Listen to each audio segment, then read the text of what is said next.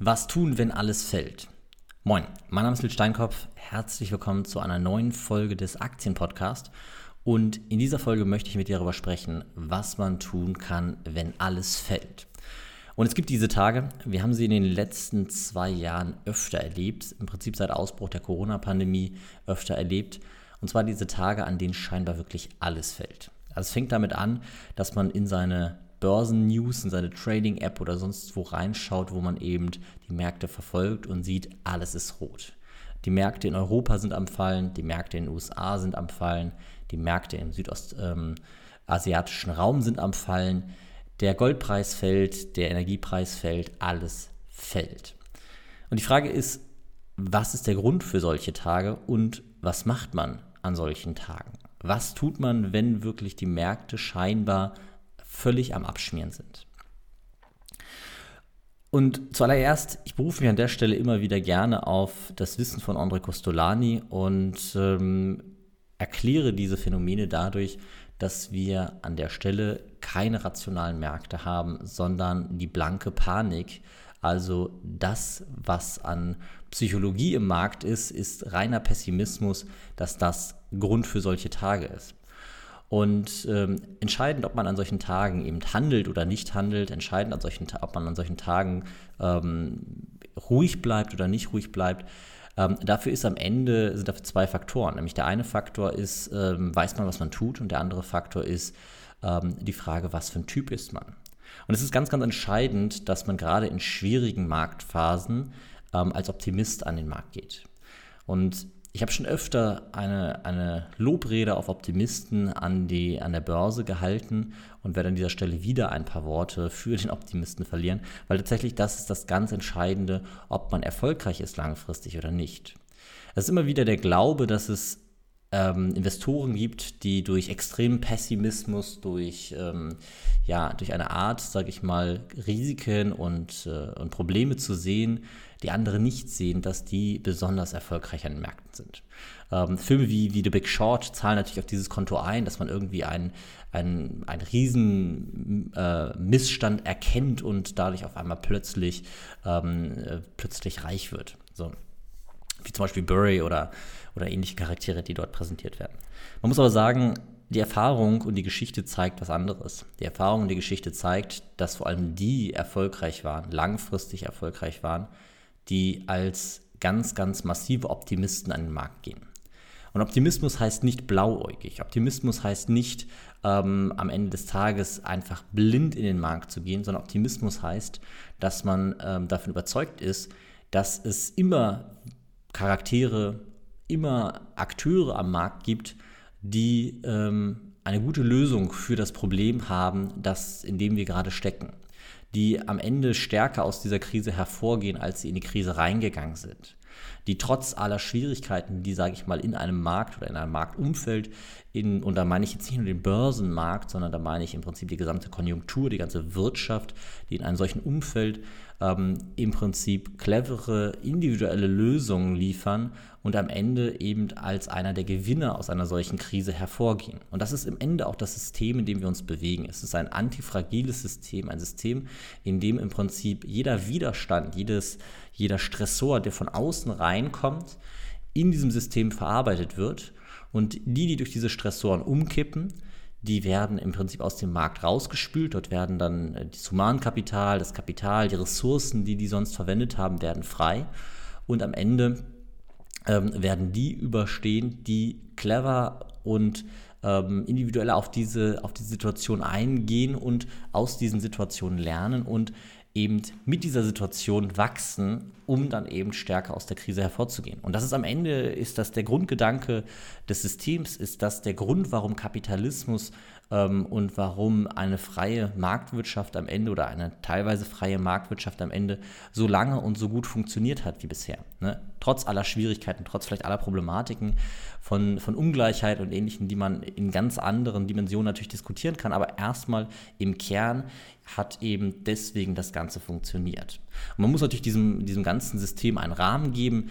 Ähm, ich will da gar nicht zu tief irgendwie jetzt in, in irgendwelche Themen abrutschen, aber natürlich an der Stelle immer ganz, ganz wichtig, der größte Kritikpunkt Umweltschutz. Aus meiner Sicht kann man Umweltschutz vor allem mit ähm, diesem System erreichen, nämlich wenn man einen Rahmen gibt, wenn man eben bestimmte Regeln aufstellt.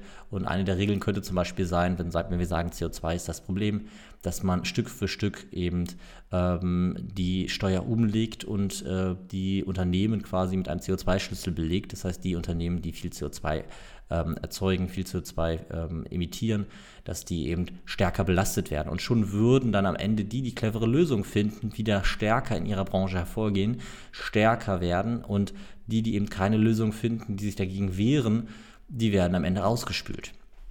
Aber das ist ein anderes Thema. Kommen wir zurück zu dem Optimisten. Es ist ganz entscheidend, dass man eben in solchen Marktsituationen oder in jeder Marktsituation am Ende die Chancen sucht. Und die Chancen, die Chancen in einzelnen Unternehmen, die Chancen eben äh, in einzelnen Märkten ähm, und die Chancen auch, und das vor allem, und da sind wir jetzt in der obersten Ebene, in einzelnen Anlageklassen. So, und trotzdem gibt es natürlich diese Tage, an denen alles fällt. Wir haben einen Tag erlebt, gerade in der letzten Woche. Äh, man hat in die, äh, in den, in, ins Depot geguckt und hat gesehen, alles ist an diesem Tag gefallen. Und es hat auch nichts genützt, an dem Tag ähm, breit diversifiziert, diversifiziert gewesen zu sein, weil es völlig egal war, ob man auf das Gold geguckt hat, also auf die Rohstoffe geguckt hat, ob man auf die Aktien geguckt hat, auf die Anleihen geguckt hat oder auf, auf was sonst. Und was war an dem Tag? An dem Tag ging das Geist, das Schauergeist, äh, der Schauergeist ähm, durch die Reihen, der ähm, einen Konjunkturrückgang und ähm, eine, eine weltweite äh, Rezession quasi in, ja, in, den, in den Markt gerufen hat, kann man sagen. Und Natürlich ist das ein Thema, was kritisch ist. Wenn man sich das Ganze historisch anguckt, und dann kommen wir wieder zu den wichtigen Einflüssen, ähm, dann müssen wir immer auf Inflation, wir müssen immer auf Zinsen, wir müssen auf Produktivität und wir müssen auf Wechselkurse gucken. Und genau in der Reihenfolge funktionieren die auch so ein bisschen. Die Inflation ist ein Thema, die am Ende zumindest in einem, in einem funktionierenden System die Zinsen, in einem funktionierenden Zentralbanksystem die Zinsen äh, beeinflusst. Das heißt, wenn wir starke Inflation haben, ähm, dann kann es passieren oder sollte äh, der Zins angehoben werden, damit die Inflation nicht aus dem Ruder läuft. Ähm, wenn ähm, das von der Zentralbankseite nicht gemacht wird, passiert das aber trotzdem ganz alleine an dem Markt. Ähm, alles, was sich noch frei am Markt bilden kann, ähm, wird dann ähm, einen höheren Zins haben, weil einfach die, ähm, die Logik ja dahinter ist, äh, ich verleihe jetzt kein Geld, wo ich weiß, ich kriege in einem Jahr das gleiche Geld zwar wieder, aber es ist einfach viel weniger wert. Das heißt, real, ich verleihe Geld und mache real Verlust. Das, das, Spiel, das spielt ja keiner mit. Das Spiel spielt ja keiner mit an der Stelle. Deswegen Inflation, ganz wichtiger Punkt. Und da ist ein Thema, da haben wir aktuell die Situation, dass die Inflation relativ hoch ist, dass wir auch weiter hohe Inflation erwarten, ähm, dass schon manche Experten in den zweistelligen Bereich äh, das Ganze prophezeien. Das kann auch gut sein und das ist auch eine Sache, die jetzt nicht verwunderlich ist bei der Geldpolitik, die wir in den letzten zwei Jahren, aber auch vor den letzten zehn Jahren in Europa betrieben haben. Mit einem stetig sinkenden Zins, mit immer mehr Geld, was in den Markt gespült wurde, bei einer irgendwann stagnierenden Produktivität und auf einmal haben wir diese Situation, ähm, dass sie nicht früher eingetreten ist, liegt einfach an der Trägheit des Marktes. Ich glaube, dass jetzt eine gewisse Anschubinflation einfach ähm, mitspielt durch den, äh, den Ukraine-Konflikt, Krieg, wie auch immer man ihn nennen möchte. Ähm, und ähm, dass dort diese Anschubinflation zu, dazu geführt hat, dass wir im Prinzip auf einmal diese starke Inflation in dem Ausmaß sehen. Die Zinsen, wie gesagt, die sind irgendwie konstant geblieben. Trotzdem ist etwas, wo man drauf guckt, weil die, das Zinsniveau von Zentralbankseite ist konstant geblieben, aber die Zinsen für zehnjährige Anleihen zum Beispiel, die sind stark gestiegen. In Europa aus dem Minusbereich in auf einmal irgendwie 1,5 Prozent plus ähm, und mehr. In den USA sind wir, gehen wir ganz äh, gerade auf die 3%-Marke zu. Ähm, das heißt, wir haben dort eine relativ einen relativ massiven Zinsanstieg zu beobachten. Und steigende Zinsen sind im Idealszenario für keinen besonders gut, außer für den Anleger, weil muss man wirklich sagen, der Anleger profitiert natürlich am Ende von steigenden Zinsen, weil er eben risikoarm ähm, höhere Zinsen bekommen kann. Unternehmen profitieren nicht davon, weil sie einfach höhere Kapitalkosten haben und man muss einfach mal schauen an der Börse. Ähm, der Großteil der Unternehmen ist verschuldet, was nichts Schlimmes ist. Das, der Begriff verschuldet zu sein ist ja in Deutschland ein bisschen negativ behaftet. Das ist erstmal nichts Schlimmes. Unternehmen müssen Schulden gewissermaßen haben, damit sie effizient arbeiten können. Ähm, aber der Großteil der Unternehmen ist halt eben stark verschuldet. Ähm, auch jetzt die Unternehmen, die gar nicht überschuldet sind oder kritisch verschuldet sind, trotzdem haben sie Schulden. Und es ist natürlich ein Unterschied, ob man 1% für diese Schulden zahlt oder ob man 3% für die Schulden zahlt. Und ähm, diese steigenden Zinsen führen am Ende natürlich zu, zu steigenden Kosten, was zu sinkenden Gewinnen führt. Und das drückt natürlich auf die Stimmung. So, und wenn dann noch dazu kommt, dass wir erwarten, dass die Produktivität international stagnieren wird oder vielleicht sogar rückläufig sein wird, dann ähm, haben wir den nächsten Faktor, der auf den Aktienmarkt besonders stark einwirkt. Weil wenn wir die Sorge haben, dass die Produktivität nicht ähm, ausreichend zulegt, um diese steigenden Zinsen zu kompensieren, um die Inflation irgendwie zu kompensieren, dann passiert etwas, was ähm, eben insgesamt auf den Aktienmarkt drückt, weil man dann eben in Erwartung ist, dass die Gewinne ähm, einerseits nicht nur die Zinsen oder durch die Zinsen belastet werden, sondern zusätzlich auch noch durch die Inflation und die, ähm, die sinkende Produktivität. Und das ist ein Szenario, wo dann schon mal so ein bisschen Panik in manchen Anlegern hochkommt. Ähm, und wenn jetzt noch der nächste Faktor dazu kommt, dass die Wechselkurse sich verschieben, die sich zwangsläufig verschieben gerade, weil wir, da müssen wir sagen, weil wir in den USA halt deutlich höhere Zinsen als in Europa haben, passiert ein ganz einfacher Effekt und zwar Anleger ziehen Geld aus Europa ab und schieben es in die USA, weil sie in Europa nur 1% kriegen und in den USA 3% Zins kriegen. Und dann sagen, okay, das Wechselkursrisiko, das ist überschaubar an der Stelle, das, ähm, das gehe ich ein und habe dafür aber da 3% Risiken. Das kann zum Beispiel auch dann sinnvoll sein, wenn man sowieso in US-Dollar ähm, lebt, sage ich mal, also vom US-Dollar äh, abhängig ist und dann macht das sowieso Sinn. Und dadurch hat man natürlich eine Verschiebung in den Wechselkursen, weil auf einmal Geld abgezogen wird aus Europa, Euro wird verkauft, der Euro wird billiger und wir auf der anderen Seite den Dollar kaufen und der Dollar wird dadurch teurer. Also das Verhältnis von Euro zu Dollar verschiebt sich. Und wenn man jetzt im amerikanischen Raum guckt, dann wird der Dollar teurer und ein teurer Dollar bedeutet, dass Produkte aus den USA teurer werden. Das heißt, international werden die Märkte dann weniger in den USA erwerben, weil einfach dort höhere Preise sind, macht weniger Sinn aus den USA zu importieren und werden äh, mehr in, in anderen Märkten der Welt äh, einkaufen ähm, weil eben das Verhältnis sich verschiebt. Und das drückt natürlich zusätzlich auf den größten Aktienmarkt der Welt. Also die Wechselkurse sind nicht unbedingt förderlich für den größten Aktienmarkt der Welt und drücken halt eben zusätzlich auf diesen, ähm, auf diesen Markt. So, und jetzt haben wir im Prinzip diese vier Szenarien. Steigende Zinsen, steigende Inflation, äh, sinkende Produktivität und äh, steigende bzw. sinkende Wechselkurse, je nachdem, von wo man aus guckt. Und ähm, in diesem Szenario ist es so, dass dann Tage entstehen, weil man muss dazu sagen, dieses Szenario ist ein Szenario, was nicht besonders attraktiv für Aktien und auch nicht besonders attraktiv für Anleihen ist, zumindest nicht für langfristige Anleihen.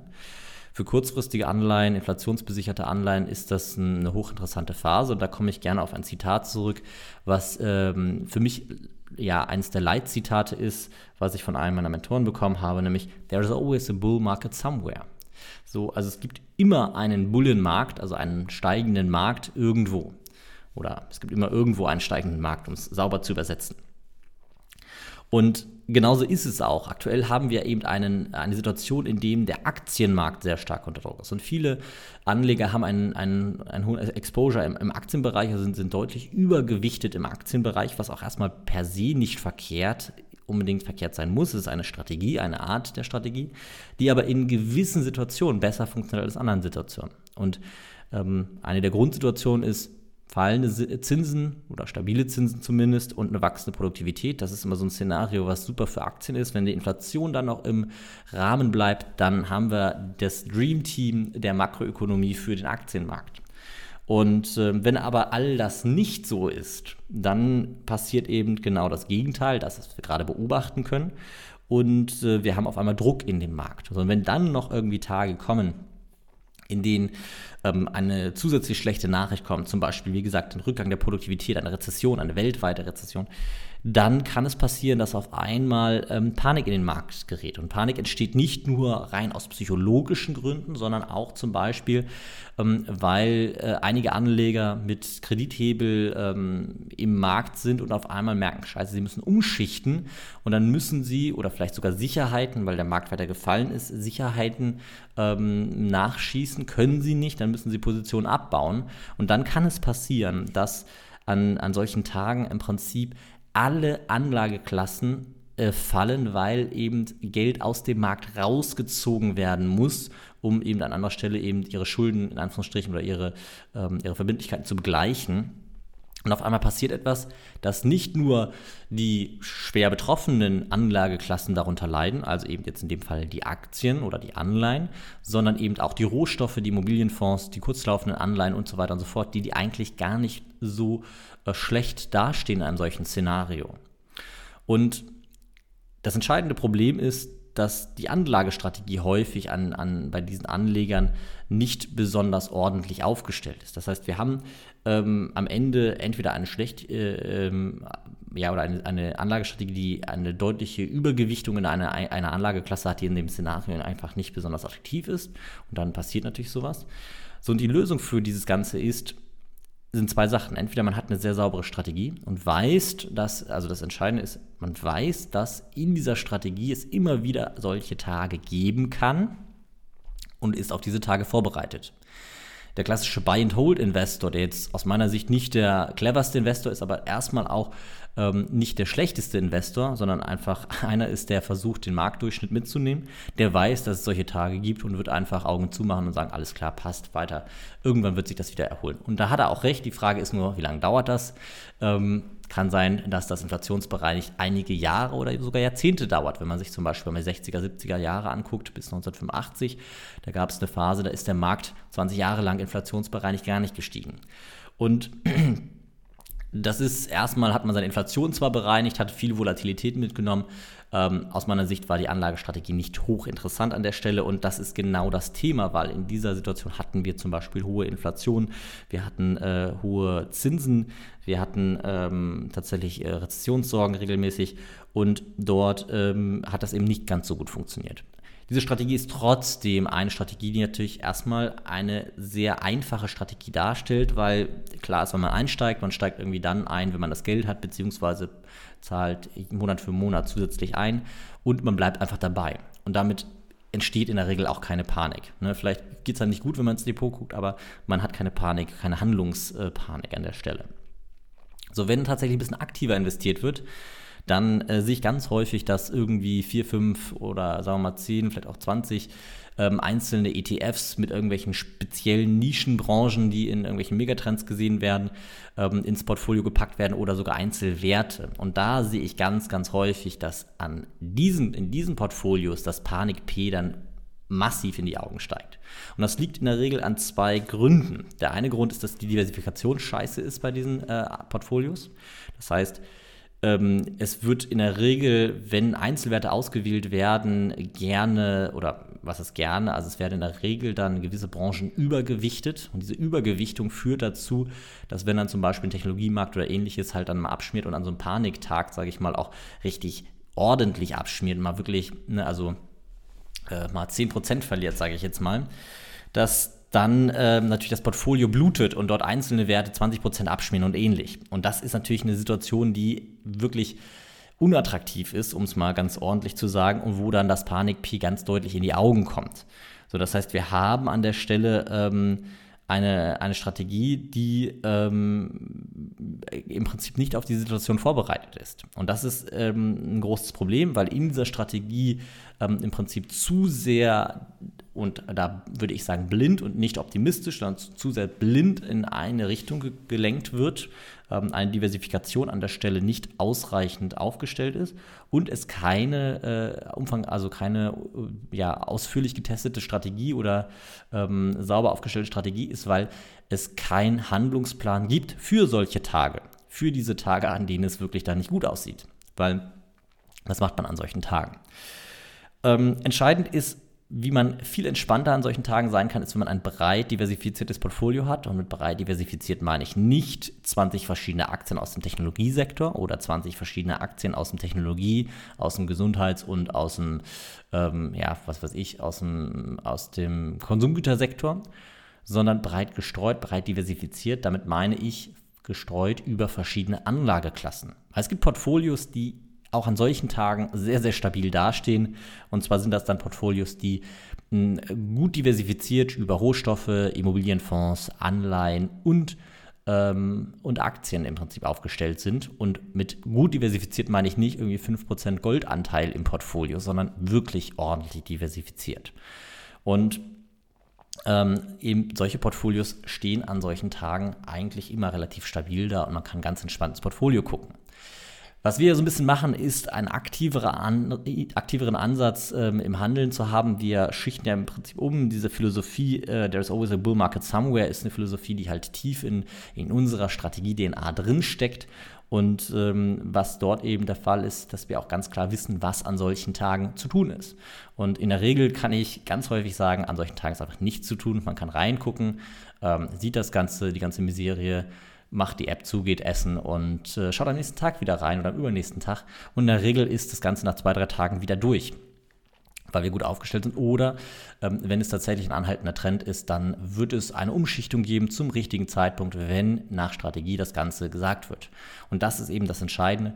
Ich weiß, dass ich nicht an solchen Tagen auf mein Bauchgefühl hören muss. Ich weiß, dass ich an solchen Tagen nicht davon abhängig bin, wie meine Stimmung ist und ob jetzt ähm, im Prinzip dann, äh, sage ich mal, diese Informationen aufgenommen werden und dann in Panik enden und ich dann blind dort rausgehe. Es gibt sogar Tage und ähm, das jetzt als, sage ich mal, in Anführungsstrichen Pro-Tipp natürlich jedem wie immer bewusst sein sollte, dass ähm, alles, was sie tun, ähm, dafür sind sie selbst verantwortlich. Also jede finanzielle Entscheidung am Ende des Tages ist deine eigene Entscheidung. Ähm, das ist jetzt keine Anlageberatung. Trotzdem möchte ich an der Stelle einen Tipp geben, den ich selber regelmäßig anwende. Wenn solche Tage sind, und man tatsächlich Geld übrig hat. Äh, das ist ein entscheidender Punkt. Ähm, ne, gibt sicher auch welche, die das mit Kredithebel machen können, aber äh, da möchte ich gar nicht drauf eingehen an der Stelle, sondern und man Geld über hat, hat, dann sind solche Tage in der Regel recht einfache Tage, um mal eben ein paar Prozent mitzunehmen. Also innerhalb von einer Woche irgendwie 4, 5 Prozent im Gesamtportfolio mitzunehmen. Und das funktioniert eigentlich relativ einfach, wenn ich solche Tage sehe, wo wirklich alles alles gefallen ist. Das heißt, Rohstoffe, Immobilienfonds, Aktien, Anleihen, alles ist im Prinzip gefallen. Dann äh, baue ich äh, oder nehme ich das Geld, was ich zur Verfügung habe, baue ein Portfolio auf, was ich sauber diversifiziere auf alle vier Anlageklassen, also Aktien, Anleihen, Immobilien und Rohstoffe und baue das an diesem Tag, genau an diesem Tag ähm, oder am, am nächsten Morgen auf und warte im Prinzip zwei, drei Wochen ähm, und kann es dann wieder abbauen und kann mir echt sicher sein, dass ich nach der ersten Woche oder den ersten zehn Tagen in der Regel einen ordentlichen Gewinn mitgenommen habe. Ne? Meistens schließe ich diese Position dann bei 5 bis 10 Prozent plus. So, das, das ist ähm, eine Sache, die einfach sehr gut funktioniert, weil man eben genau an solchen Tagen weiß oder äh, sicher sein kann, dass ähm, die Panik der treibende Markteinfluss ist an der Stelle. Und das ist im Prinzip so, ein, so, eine kleine Sache, die mich immer freut an diesen Tagen. Wenn ich Kapital übrig habe, weiß ich, ah, okay, das ist mein Tag, ähm, um mal eben ein paar Prozent mitzunehmen und mein gutes Essen an dem Tag vielleicht bezahlen zu können durch diese Rendite. Gut. Das zu dem Thema, was tun, wenn alles fällt. Ähm, Im Prinzip ganz wichtig nochmal zusammengefasst. Äh, entscheidend ist halt die Strategie, die man hat. Wichtig ist, dass man auch an diesen Tagen sich immer wieder klar in, ins Gedächtnis ruft, dass man ein Optimist sein muss, um am Markt langfristig erfolgreich zu sein. Zu sein. Dauerpessimisten sind nicht langfristig erfolgreich, die haben kurzfristig Erfolg ähm, und dann meistens sehr, ähm, sehr starken Erfolg, wenn sie richtig liegen. Ähm, man muss aber sagen, in den meisten Fällen liegen sie nicht richtig und die Geschichten von denen, die mal richtig liegen, die werden halt immer erzählt. Ähm, ich muss sagen, ähm, über meine, meine ja, mittlerweile zehn Jahre ähm, sehr intensive Erfahrung im, in der Branche kann ich sagen, ich kenne nur einen einzigen Pessimisten, der irgendwie geschafft hat, äh, 40 Jahre lang erfolgreich am Markt zu sein. Äh, man muss aber dazu sagen, dass er ähm, ein Pessimist in seiner Art ist, aber als Optimist agiert. Und das ist irgendwie total skurriles Verhältnis. Er sieht überall die Risiken ähm, und geht aber immer das ein, wo, wo, das, äh, wo aus seiner Sicht das größte Potenzial liegt. Völlig absurdes Verhalten, aber ansonsten kenne ich keinen Pessimisten, der langfristig erfolgreich ist. Es gibt welche, die kurzfristig mal dann sehr starke Gewinne ähm, in bestimmten Phasen erzielt haben, aber der, der langfristige Erfolg, der ist eben dann gesichert, wenn man wirklich auch langfristig an dieses System glaubt und nicht immer gegen dieses System agiert. Ne? Also das System der antifragilen Weltkonjunktur, der, äh, des, der, der schumpeterschen schöpferischen Zerstörung, um nochmal zwei Begriffe in den Raum zu werfen, an dem man sich anhängen kann. Ne, und ganz wichtig, eine Situation, in der wirklich alle Anlageklassen fallen, ist eine Situation, in der Panik im Markt ist und nichts anderes. Es gibt ansonsten keinen Grund, in dem wirklich alles fällt. Ne? Und es gibt immer Märkte, die funktionieren. Ähm, man muss dazu sagen, in steigenden Zinsen und Inflation zum Beispiel gibt es gewisse Branchen, wie zum Beispiel jetzt ein Energiesektor, der tatsächlich relativ ähm, unbeeindruckt von solch einer Situation, solch einer Situation ist. Gut, das soll es gewesen sein zu dem Thema. Ich hoffe, die Folge hat hier weitergeholfen. Ähm, ich hoffe, ähm, das ganze Thema rund um dieses, äh, dieses, sage ich mal, sehr makroökonomische ist etwas, was du greifen kannst, weil es ist am Ende das wichtigste Thema aus meiner Sicht, um erfolgreich, langfristig erfolgreich an den Märkten aktiv zu sein und nicht eben nur in diesen Phasen, in denen wir irgendwie äh, stabile Zinsen oder fallende Zinsen, eine stabile Inflation und irgendwie wachsende Produktivität haben und dann dieses, dieser blinde ähm, sage ich mal, Buy-and-Hold-Ansatz einfach auch sehr gute Ergebnisse erzielt, sondern wirklich in Phasen, in denen es auch schwieriger wird, kritischer wird, eben dann erfolgreich zu sein. Ne? Wenn du äh, dich mit dem Thema tiefer auseinandersetzen möchtest, wenn du ähm, Unterstützung bei dem Thema möchtest, also irgendwie einen Shortcut möchtest, weil natürlich kann man äh, immer versuchen, sich all dieses Wissen selbst zu erarbeiten. An der Stelle ist aber natürlich deutlich einfacher. Man hat jemanden an der Hand. Wenn das irgendwie für dich in Frage kommt, interessant für dich ist, melde dich gerne bei mir. Ähm, du kannst einen Termin vereinbaren unter finance.academy äh, slash Termin, genau, also finance.academy slash Termin. Und ähm, dann können wir einfach mal schauen, ob ich dir bei dem Thema helfen kann, ob ich dir wirklich eine Lösung bieten kann, um eben erfolgreicher, langfristig erfolgreicher und besser ähm, dein Portfolio aufzustellen.